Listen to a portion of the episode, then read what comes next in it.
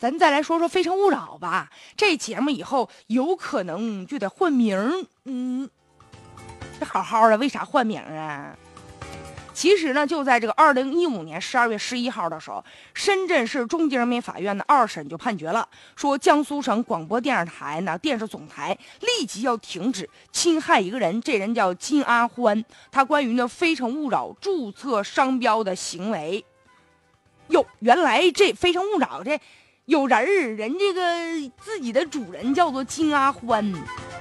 这个男的，二零零九年的时候，他是个温州人，然后呢就注册了这个“非诚勿扰”这商标了。二零一零年九月份的时候，就获得了这个注册注册的这个证然后呢核准他这服务项目呢，包括交友服务了、婚介所介绍了等等。他呢获得了“非诚勿扰”的这个商标。就在同一年，江苏卫视的这个婚恋节目《非诚勿扰》就开播了。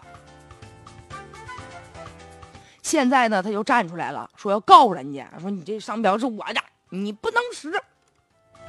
很多人就纳闷了，说这哥们儿哈是这样，嗯，就是当初这个《非诚勿扰》这么火的时候，你不能不知道吧？啊，你不能生活在大山里吧？你既然知道，为啥等人家节目开播三年了，你才把江苏卫视告上法庭？是不是？你等着，等着，你这节目影响力越来越大，我咬你一口，我就把你给告了。这样一来，对我自己有一些影响啊。那如果说你真为了保护自己的商标，当初你为什么不说？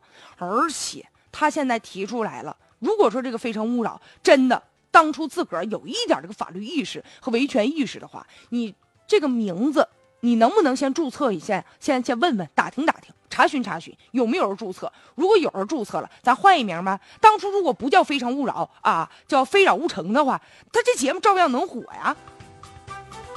结果你看被人家给抢注了吧？再者说，如果说你你这个江苏卫视，你被人告了之后。因为这是二零一三年的事儿嘛，你要跟这个金阿欢双方协商，然后提出解决的办法，争取能不能把这事儿降低到最小的程度。估计呢也不至于到现在把这事儿闹的是越来越大。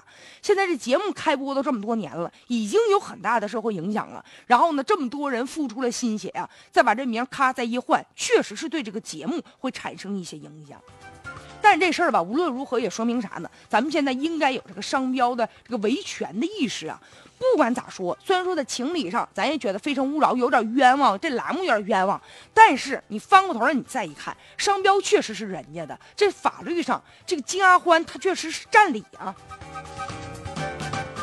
其实现在就关于这个商标注册权这个事儿，你比如说之前有人不是说这个苹果苹果公司和这个维冠之争嘛？当初苹果公司和深圳维冠就因为这 iPad 商标权达成了呃这个和解了，苹果支付了六千万的美元呢。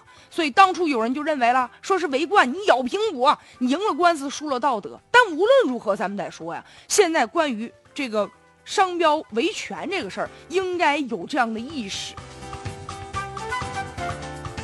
知识产权应该得到保护啊，要不然的话，何以到现在这么尴尬呢？